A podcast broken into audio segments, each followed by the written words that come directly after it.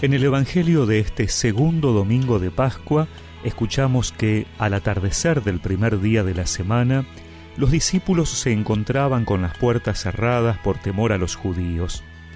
Entonces llegó Jesús y poniéndose en medio de ellos les dijo, La paz esté con ustedes.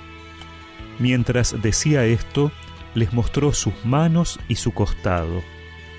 Los discípulos se llenaron de alegría cuando vieron al Señor. Jesús les dijo de nuevo, La paz esté con ustedes. Como el Padre me envió a mí, yo también los envío a ustedes. Al decirles esto, sopló sobre ellos y añadió, Reciban el Espíritu Santo.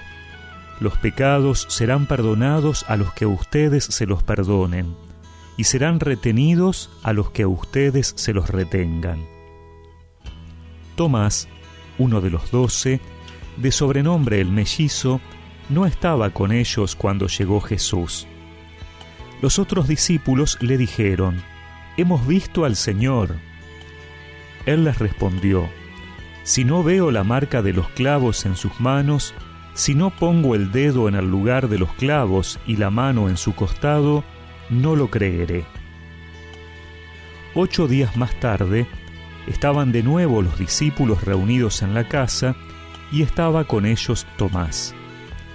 Entonces apareció Jesús, estando cerradas las puertas, se puso en medio de ellos y les dijo, La paz esté con ustedes.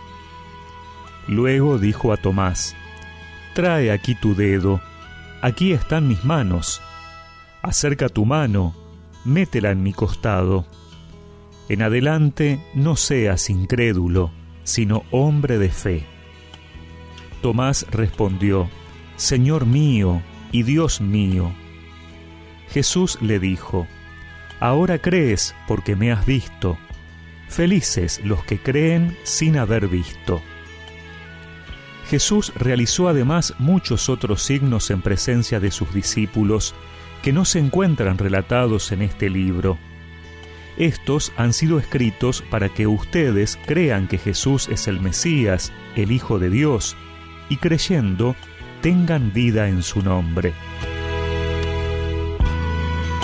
En este segundo domingo de Pascua celebramos la fiesta de la Divina Misericordia. Y es que Jesús resucitado, apareciéndose a sus apóstoles, es la expresión de ese infinito amor de Dios por nosotros. Un amor tan grande que nos deja su propio poder de perdonar los pecados, de ser instrumentos de su misericordia. Los apóstoles están encerrados por temor, y en medio se aparece Jesús y les da la paz. Su presencia los llena de alegría. Este año también nosotros estamos encerrados por temor o por precaución, pero no dudemos que Jesús viene a nuestra casa a traernos su presencia, que es fuente de paz. Así es la misericordia del Señor. No nos pide hacer largas peregrinaciones a lugares de culto para encontrarnos con Él. En cambio, Él viene a nosotros porque donde están dos o tres reunidos en su nombre, Él está en medio. Así es la misericordia del Señor, que nos confía la misión que recibió del Padre y nos envía.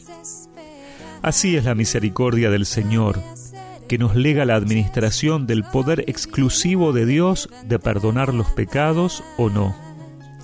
Así es la misericordia de Dios, que siempre nos vuelve a dar una nueva oportunidad como a Tomás. Esa misericordia, ese amor sin límites de Dios, es el que hoy quiere renovarse en tu vida.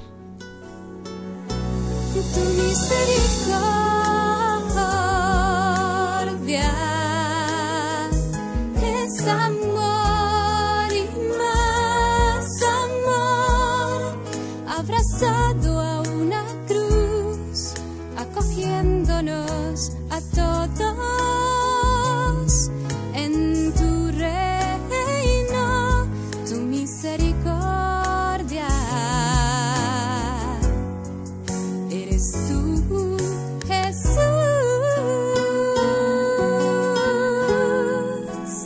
y recemos juntos esta oración.